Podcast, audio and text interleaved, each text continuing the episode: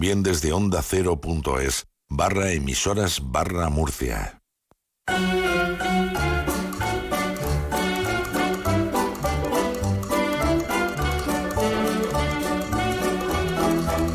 Allez, venez, Milord, vous asseoir à ma table. Il fait si froid dehors. Ici c'est confortable, laissez-vous faire.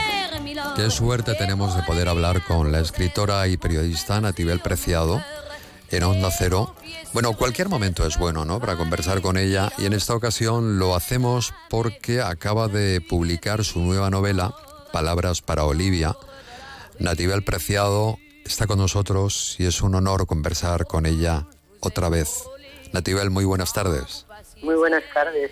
Ah. Qué bien me recibís, qué música más bonita, ¿verdad? Sí, es la música que lleva tu libro, porque es un libro con banda sonora y ahora hablaremos de ello. Sí. con sí, mucha sí. banda sonora.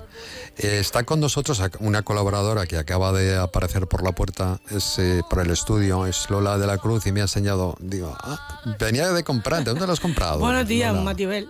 Natibel, Lola, buenos en- días. encantada de conocerte porque siempre he sentido mucha curiosidad por ti, por tu escritura, por tu forma de ser y por tu forma de hablar, por todo. Muchas gracias. Entonces, en el momento que me he enterado de este libro, me, he ido a la casa del libro y lo traigo conmigo. Ah, muy bien, muy bien. Seguro que es muy interesante, Seguro que sí, de él vamos a hablar. Ojalá. Sí, sí. seguro. Me acompaña también en esta entrevista, eh, no personalmente, una conocedora de Natibel, que es escritora, eh, por supuesto, ella ha escrito también mucho, es periodista, es eh, creadora del podcast Profiles y se llama Lola Gracia. Otra Lola. Otra Lola. Hola, Lola, ¿cómo estás?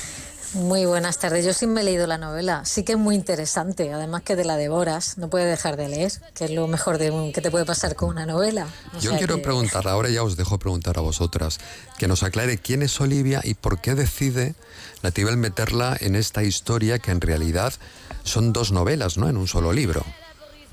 Pues sí, Lola, eh, bueno, Lola la conozco tanto, hemos hecho tantas cosas juntas por ahí, por esas juntos. tierras, tantos Sí. bolos. Estaba en la presentación el otro día de la novela con Madre Julio Llamazares, sí, sí. que fue maravillosa.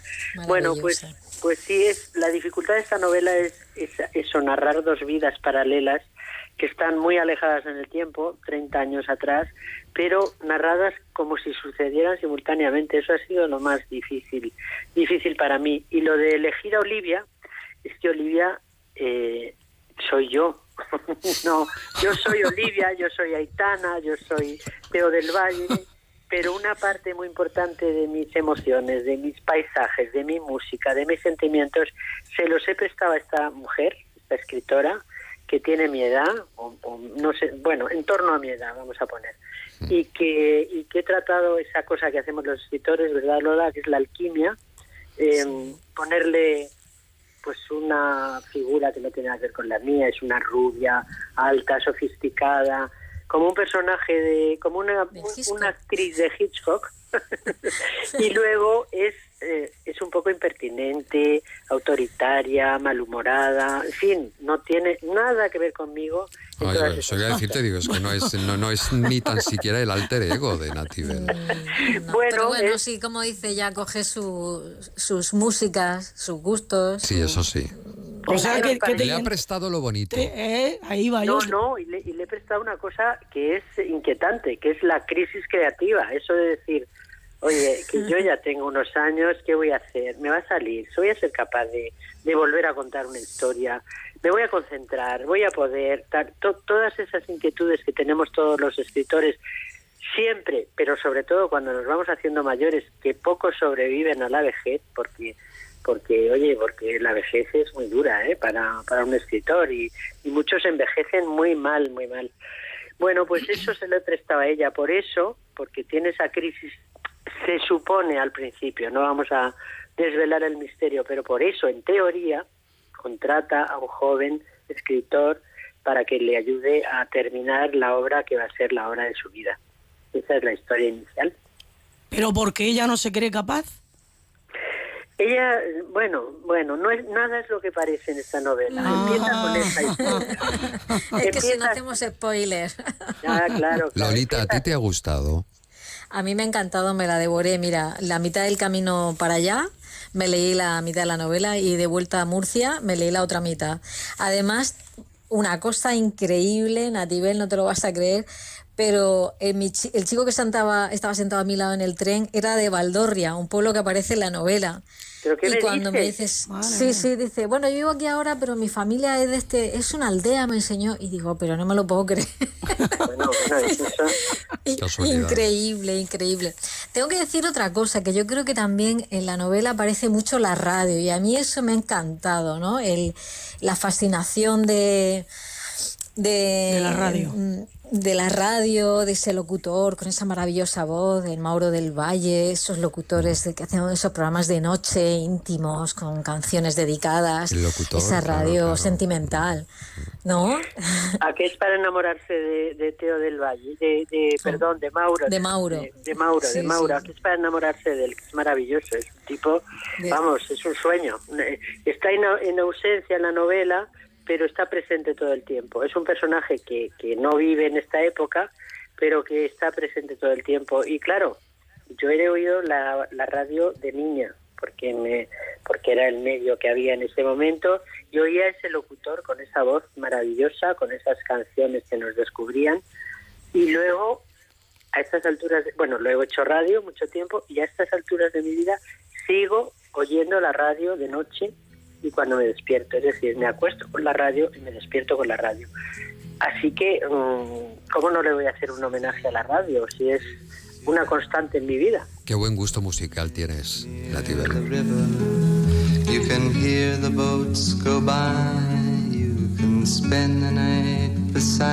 No podía faltar en este libro Leonard Cohen. Es que, uff, ¿cómo es Leonard Cohen?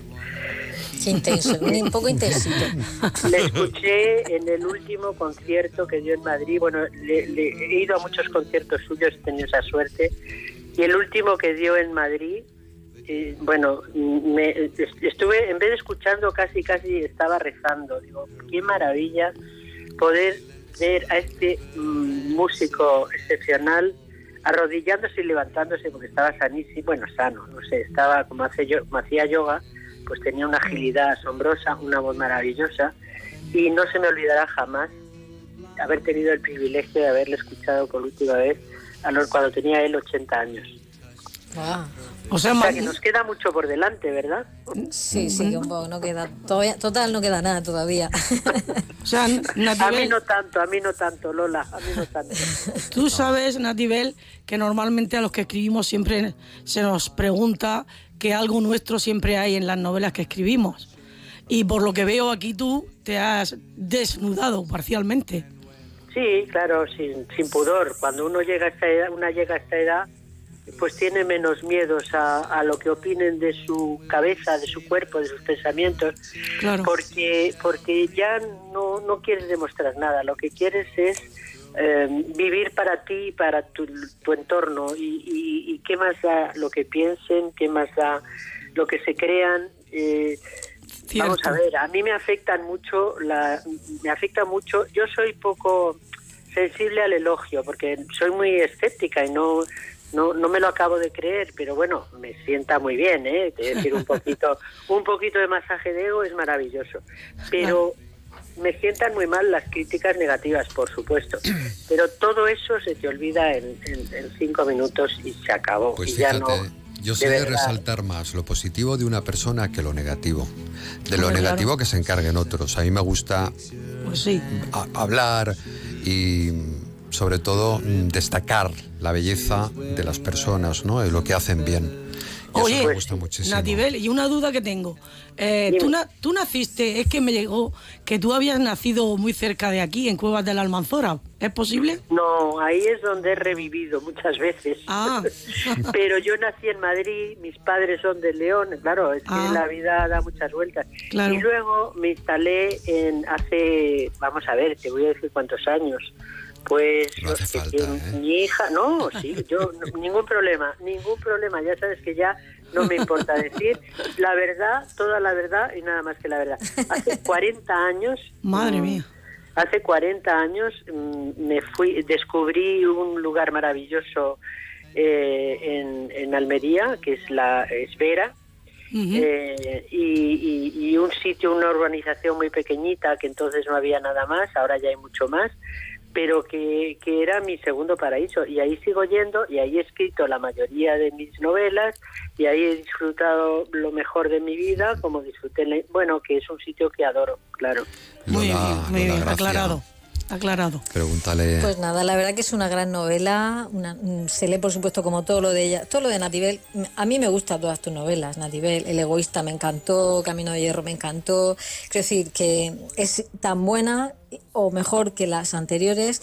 Haces esta cosa de ingeniería literaria, de enga- engarzar dos historias, cosa que es muy complicada. sí, es como un Tetris. escriba- Sí. Sí, sí, el que escriba algo sabrá lo complicado que es. Y luego los personajes son bastante entrañables todos. Y todos tienen su. Incluso eh, Olivia, aunque es un poco cascarrabias, también se hace de querer. No sé explicarte, pero, pero es como que la conoces ya. No sé, te da la sí, porque sensación le quita de. ese caparazón que tiene así para hacerse la dura y luego ves que, que tiene, tiene su sensibilidad y sus emociones y sus como todo el mundo, sí. Bueno, yo voy a descubrir a Olivia esta misma tarde. O sea que ya, Ay, ya os contaré. Ya me contarás si, si te ha llegado, si te ha tocado Olivia o no. Sí, seguro, seguro que sí. Tiene muy buena pinta, ¿eh? Y el locutor, Lola. Y el Claro, y el locutor, locutor, el Fascinante, locutor. Fascinante, fascinante. Porque además seguro que cuando, cuando escribía sobre él o el personaje, Natibel ahora nos contará, estaba recordando la voz de, de- de aquel locutor si se fijó en alguien en concreto.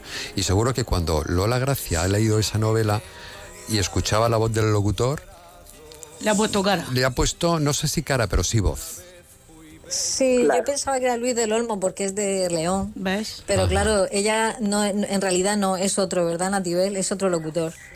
Es otro locutor. Con Luis del Olmo he tenido la inmensa suerte, y que le adoro, de haber trabajado con él mucho tiempo. Pero es un locutor nocturno que tenía, que se llama, eh, el, el que me inspiré es ese locutor que yo oía de niña, que es Ángel Álvarez, que Ah. hacía dos programas maravillosos, Sí. Caravana y Vuelo 605, y que nos trajo a España la música que en ese momento mm, pues desconocíamos, la música country. Caravana fin de semana. Caravana, no, se No. llamaba No, no. solo Caravana, Ajá, y vuelo 605. Se le devolverá, se le redescubrirá, porque hizo tanto por la música, eh, hizo tantas cosas importantes por la música. Yo tuve la suerte también de entrevistarlo al final de su vida y el pobre estaba un poco, eh, se sentía marginado, que no se le había hecho caso al final y tenía en su casa un estudio de grabación y, y seguía poniendo música maravillosa, hacía el programa desde su casa. Es un personaje muy, muy, muy curioso que a mí me inspiró este, ya a este le, le he idealizado mucho más, pero pero sí, ese fue, esa fue mi inspiración. Madre mía, son los personajes de la radio. Gente que no puede dejar de hacer radio nunca, porque lo lleva en las venas. Es que lo entiendo tanto. Claro, Bueno, qué bonito. tenemos que dejarlo ahí. Muchísimas gracias, Natibel Preciado. Pues por mil esta- gracias a los este tres, de verdad. Encantada. Un beso muy Un fuerte. abrazo. Un beso a los tres, gracias. Un Palabras para beso grande. Hasta luego. Lola Gracia, ¿te quedas? ¿O tienes cosas que Yo hacer? me tengo que marchar a Tira. preparar el Divas Lecas de la semana que viene, que todavía no sé de, de- de qué lo vamos a hacer, pero algo haremos. Yo creía que ir a preparar el potaje. Yo igual, digo, esta mujer se va a No, en las la lentejas ya las ha hecho el Tomasico esta mañana. Ay, mi ¡Ay, Tomás. qué bien! Ay, qué Sí, gracioso, que hasta cocina, es que lo tiene todo, el Sí chaval. que- Es completo, ¿eh? Es completo. Sí, sí. Es verdad. Un beso fuerte. Tengo Lola. esa suerte. Un abrazo grande. Adiós. Un abrazo, Dios.